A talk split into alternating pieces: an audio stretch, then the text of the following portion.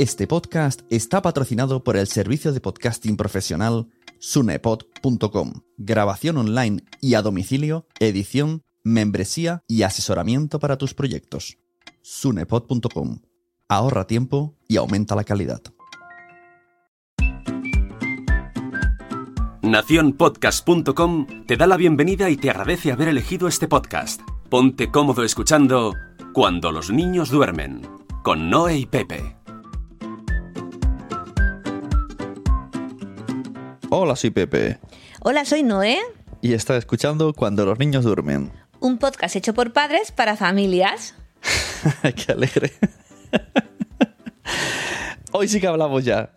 Hoy hablamos de que, de que estoy aquí limpiando, que a ver, a ver, madres y padres, familias, por favor. Yo creo, yo creo que, que vais a decir que tengo razón. ¿Cómo puede ser que limpie una habitación un día y a los dos días esté igual o peor que antes de que la hubiese limpiado? ¿A ti te pasa? Sí, yo me paso la vida recogiendo cosas y cuando vuelvo dos horas después mm, hay más cosas. Pues aquí estamos, hoy hemos aprovechado que, que ha llovido, por fin ha llovido después de este calor que hemos pasado eh, eterno, que no pasaban los días, y nos hemos metido aquí en la habitación a limpiar y hemos dicho, oye, ¿y si aprovechamos para grabar el podcast y hablamos de Europa Park? Pues venga. A eso me lo que me refería yo, que hoy es el día que hablamos de Europa Park, que, Ah. que llevamos tres episodios diciéndolo. Pues sí, sí, hoy es el día. Hoy es el día de, de explicaros este super parque que hemos visitado, que no nos, no nos pensábamos que era como lo hemos visto, porque nos ha encantado. Para mí, el mejor parque que he visitado nunca. Y el otro día eché cuentas y he visitado nueve, contando Parque Asterix de pequeño. Y este es, o sea, para mí, mejor, incluso mejor que Euro Disney. Ahí lo dejo. Sí, además tú ibas con expectativas cero porque no tenías ni idea del parque, o sea, no habías mirado ni información ni nada. Yo sí que soy de esas que antes en vez de vacaciones miro mogollón de información, vídeos de YouTube y tal, y tú no habías visto nada, o sea, que era en plan sorpresa. Hay un podcast que se llama ae- aerodali- aerodali- no sé, una palabra como aero y adrenalina, algo mezclado así. Aeroalina. Esto es Airenalina, un podcast en caída libre, con Alba Miau y Cristian Coron. Si te gustan los parques temáticos y las montañas rusas, no te puedes perder nuestro nuevo podcast. Escucha un nuevo episodio cada dos domingos y siente la adrenalina. Descubre todas nuestras redes sociales en airenalina.com. Aeroalina. Eh, algo así, no me acuerdo bien. Lo pondremos en la nota del programa, porque no me acuerdo el nombre, que es complicado.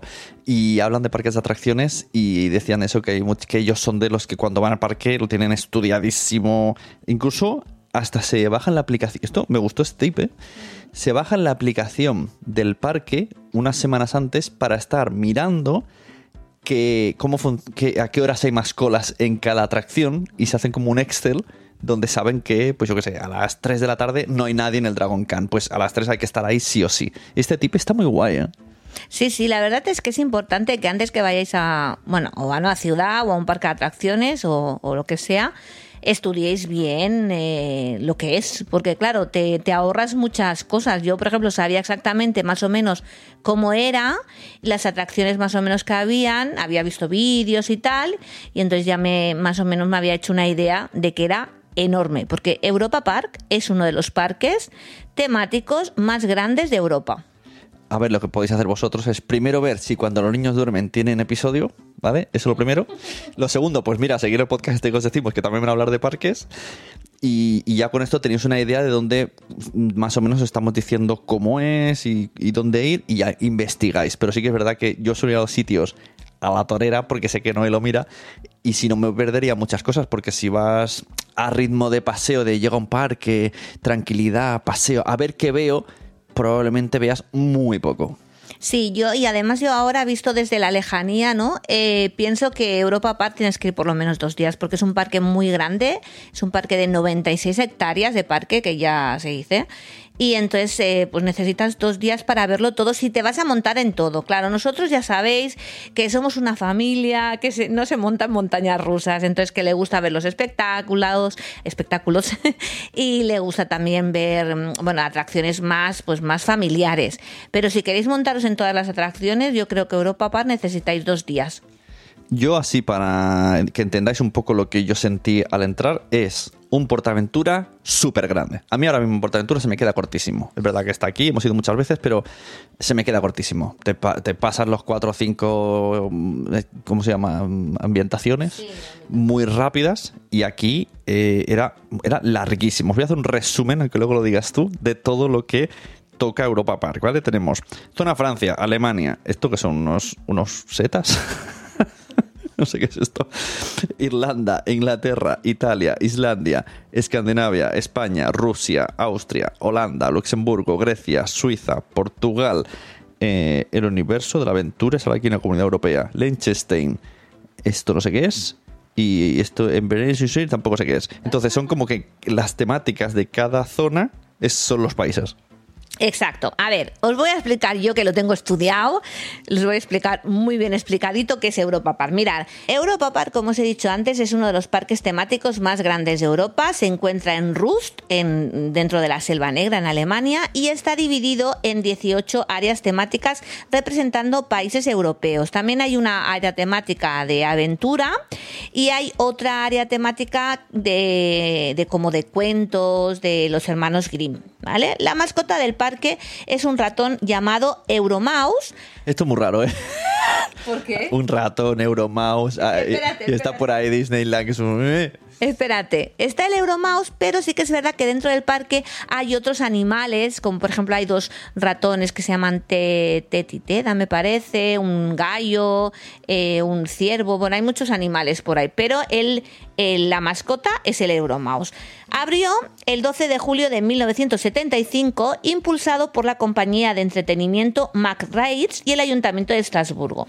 La compañía de entretenimiento McRae's en verdad es una familia alemana que tiene mucho dinerito, que esta familia se fue de vacaciones a Estados Unidos, entraron en los parques de Disney y tal, les encantó y entonces dijeron, pues aquí en Europa no hay ningún parque parecido, pues vamos a hacer un parque temático europeo al estilo de, de Disney y es lo que hicieron, hicieron este parque temático, pero yo creo que incluso ha superado al de Disney. Esta familia alemana se propuso eso y entonces sí que es verdad que hay muchas atracciones que se parecen a las de Disney. Por ejemplo, los Piratas de Batavia, pues hay una atracción igual en Disney París y bueno, y que la mascota sea pues un ratón también es un poco como característico, ¿no? Como Y la, y la mansión, ¿no? Era bastante igual. Sí, la mansión encantada también era muy parecida a la mansión encantada de Disney. Es considerado el mejor parque temático del mundo, según unos premios que hacen que se llaman The Golden Tickets Awards.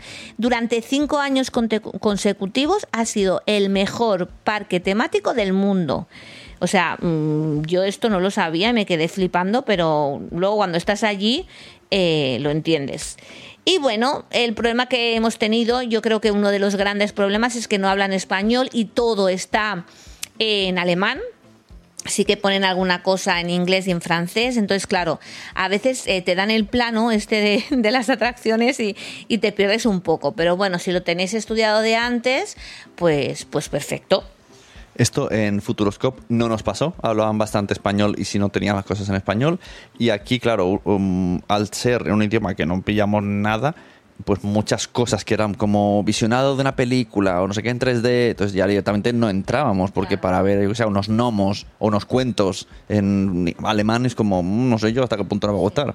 Sí, bueno, había muchas cosas en inglés y sí que es verdad que tampoco nos dio tiempo de ver los espectáculos porque un día se te queda muy corto, pero claro, los espectáculos también eran en alemán, entonces no tienen el... Como cuando fuimos a Futuroscope sí que te daban los traductores, pero allí no lo, no lo tenían.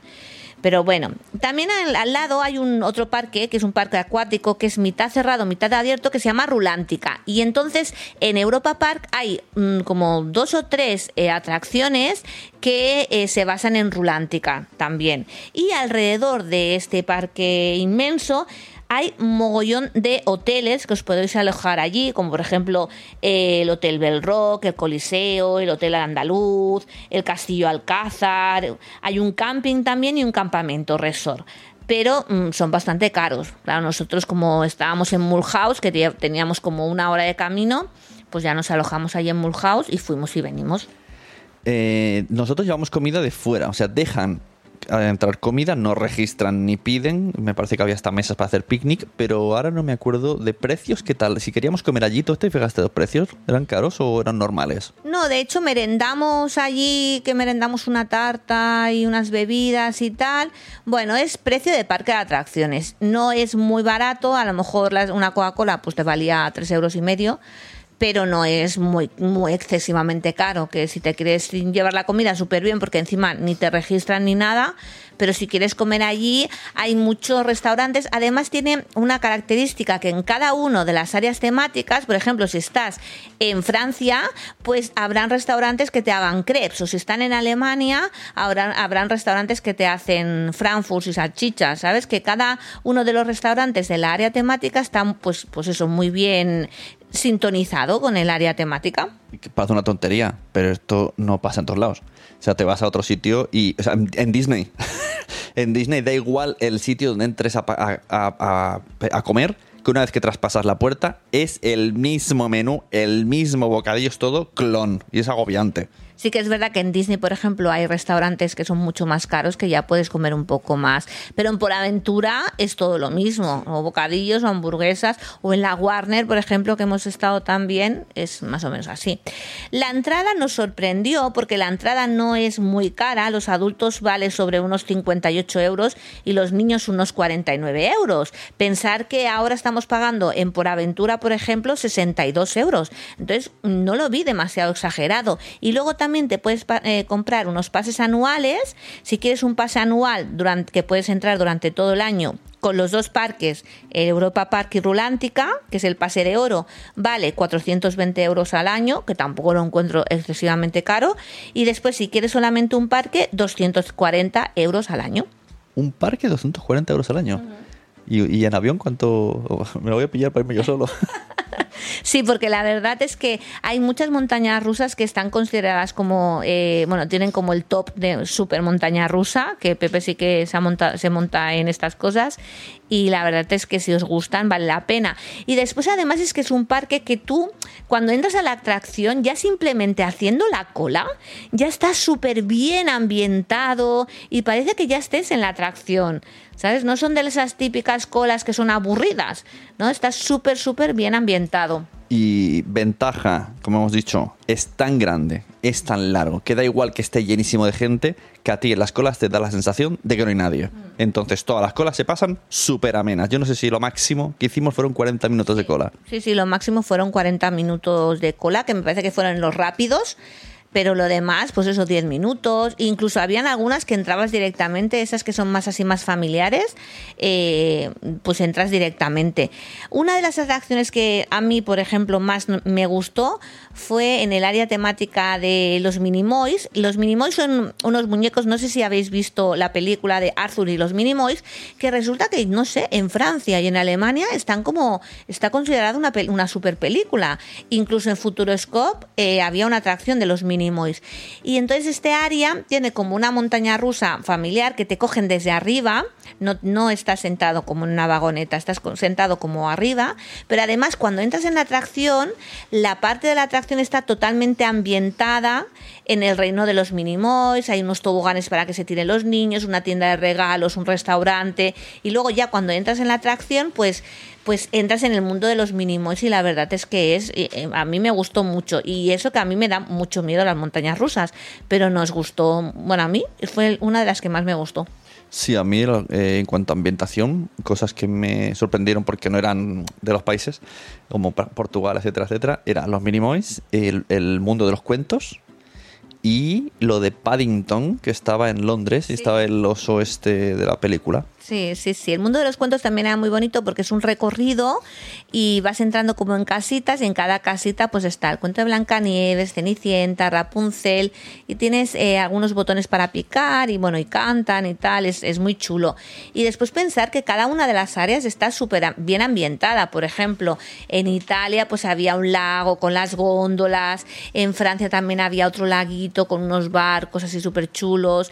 Eh, cuando entramos en Grecia, las típicas casitas blancas con escaleritas. En Escandinavia nos encontramos unos, unos tiburones colgados. La verdad es que está muy guay. Eh, mirando ahora el, el folleto, que estoy aquí intentando descifrarlo en alemán, mm, eh, me he acordado que no entramos a nada de 3D. Había muchas cosas de las que te ponen gafas, como películas o no sé si eran cosas de disparos, que en principio pensé, ah, vamos a entrar, pero luego se nos pasó con tantas cosas y al final no hemos visto ninguno. ¿Tú sabes de qué van? No, bueno, había una película, pero no era de 3D. Y había otro que era como de láseres. Pero en eso no, no entramos, la verdad. En las atracciones que entramos fueron, eh, pues esto, en la de, de los Minimoys, vimos también la zona de cuentos de los hermanos Green, vimos el Museo de Curiosidades de la Madame Fredericks, que es un paseo en góndola pequeñito, eh, y bueno, y te va enseñando pues una abuelita que tiene sus dinosaurios, esto es la verdad, es que es bastante infantil, pero es muy, es muy chulo de verlo. Eh, Atlántica Super Splash, que es un recorrido en barco que va a 80 kilómetros hora y te tira, tipo como si fueran por aventura el Tutuki Splash, pero a lo bestia, a lo bestia. Eh, después hicimos una aventura en láser también, que íbamos... Esta de láser se parece mucho a la de Scooby-Doo que está en Warner. y a la de Mission Street de, de Por Aventura. Después hicimos diferentes paseos en barco, uno que veíamos unos elfos, otros que veíamos cuentos. Eh, nos montamos también en los raftings, en el fiordo, en los rápidos, que súper chulo, o sea, eh, la- era súper largo y nos empapamos enteros. En el castillo fantasma, que era el que decíamos que se parecía mucho al castillo de Disney, de mm, en la casa del terror o algo así, no sé cómo se llama el de Disney. Después hicimos otro que era el viaje a Rulántica, un autobús en Londres que se montó Blanca. Hay muchísimos transportes para irte de un lado al otro. Tienes el tren, el monorraíl, el metro, hay, hay muchísimas cosas para ir. Es verdad, tienes, eh, por Aventura está el típico tren que te da la vuelta, aquí había pues el tren, y habían dos tipos de metro que pasaban por raíles de arriba, no sé si había, bueno, luego mucho barco para ver mucha zona de paseo, y mirando el mapa, esto me, eh, así a simple vista, ¿qué, qué es lo que más te destaca? Hay muchísima sombra y mucha, mucha agua. Y aparte había un río que pasaba de punta a punta, que yo creo que ese río era natural. Sí, no se veía artificial y los animales eran de verdad. Eh, pues sí, eso, que hay un montón de vegetación, un montón de árboles, cosa que siempre nos quejamos de los parques de atracciones, que hacen mucho calor y es insoportable, pues aquí hay mucha sombra. Sí, sí. Después otra atracción que nos gustó muchísimo fue la de Piratas en Batavia, que en Disney está la- como una copia, pero es que estaba súper bien ambientado. Te meten así como en, en- como en un sótano con agua y van apareciendo mm, piratas y, es un recorrido en góndola con agua y la verdad es que nos gustó mucho. Y otra que nos gustó también mucho fue el Boletarium, que fue la última de todas, que es muy parecida a una que mm, nos montamos en, en Que te, bueno, estás sentado y tienes una pantalla totalmente redonda y entonces eh, da la impresión como que estuvieras volando y entonces ves todo el recorrido, pues te enseñan diferentes países de Europa y la verdad es que muy chulo, nos gustó mucho. Pues sí, yo es que ahora mismo mirando el folleto mm, me dan ganas de tener un folleto de cada uno de los parques para repasarlo porque al tener recuerdos mirándolo. Sí, yo ahora mirando atrás, ¿no? Pues me hubiese quedado más días para disfrutarlo a tope porque la verdad es que nos ha, nos ha gustado mucho.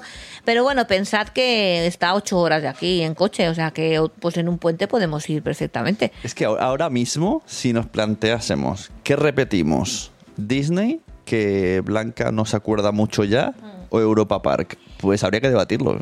Claro, Disney lo que tiene es la magia esta de los personajes Disney que son como muy pues eso, ¿no? De nuestra infancia y como es como todo muy mágico. Después también tiene la zona de Pixar, que es muy chulo.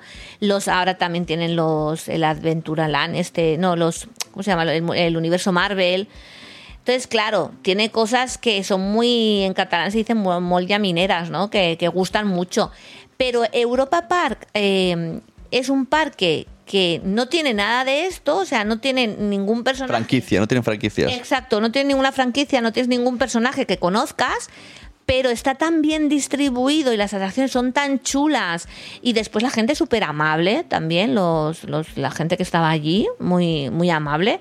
Y no sé, la verdad es que me, me gustó mucho. Después el entorno también, pues puedes aprovechar para ver la selva negra, que, que ya os hemos explicado que nos gustó mucho también. Este es uno de los parques que yo pongo en el top número uno Yo pondría este en el, número uno, luego Disney, porque pienso que Disney es muy característico y también me gustó mucho. Luego también me gustó mucho Futuroscope como parque alternativo, que dices que tampoco es un parque de muchas atracciones, pero es diferente. Legoland me encantó. Y luego por aventura, o sea que estoy ahí por aventura. Aparte es que por aventura últimamente yo, mira, si escucha a alguien alguna persona que trabaje por aventura, eh, lo veo exagerado, es carísimo. Aparte, siempre hay muchísimas colas.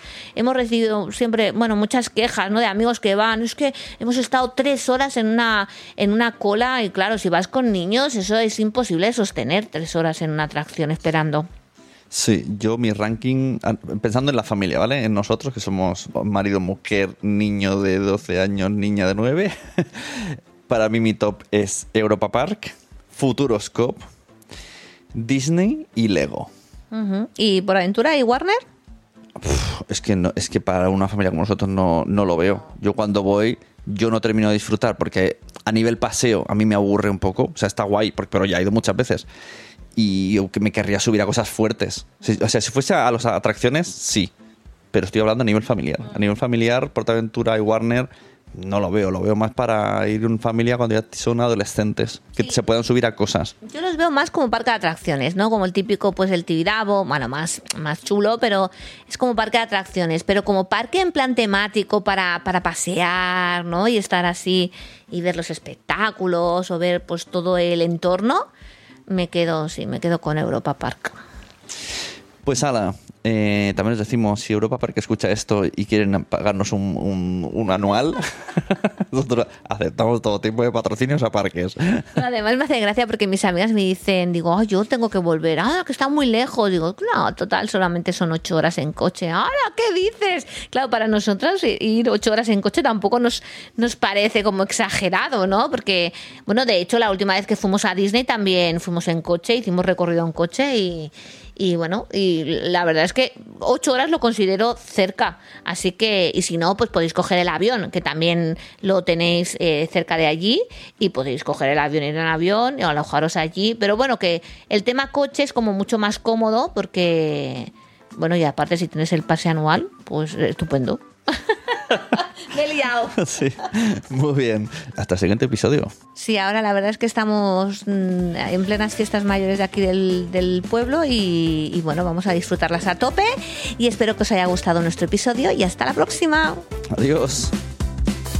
Vente con Noel y con Pepe, con Blanca y Mario, vente, pelis y excursiones, viajes, juegos somos cuando los niños duermen.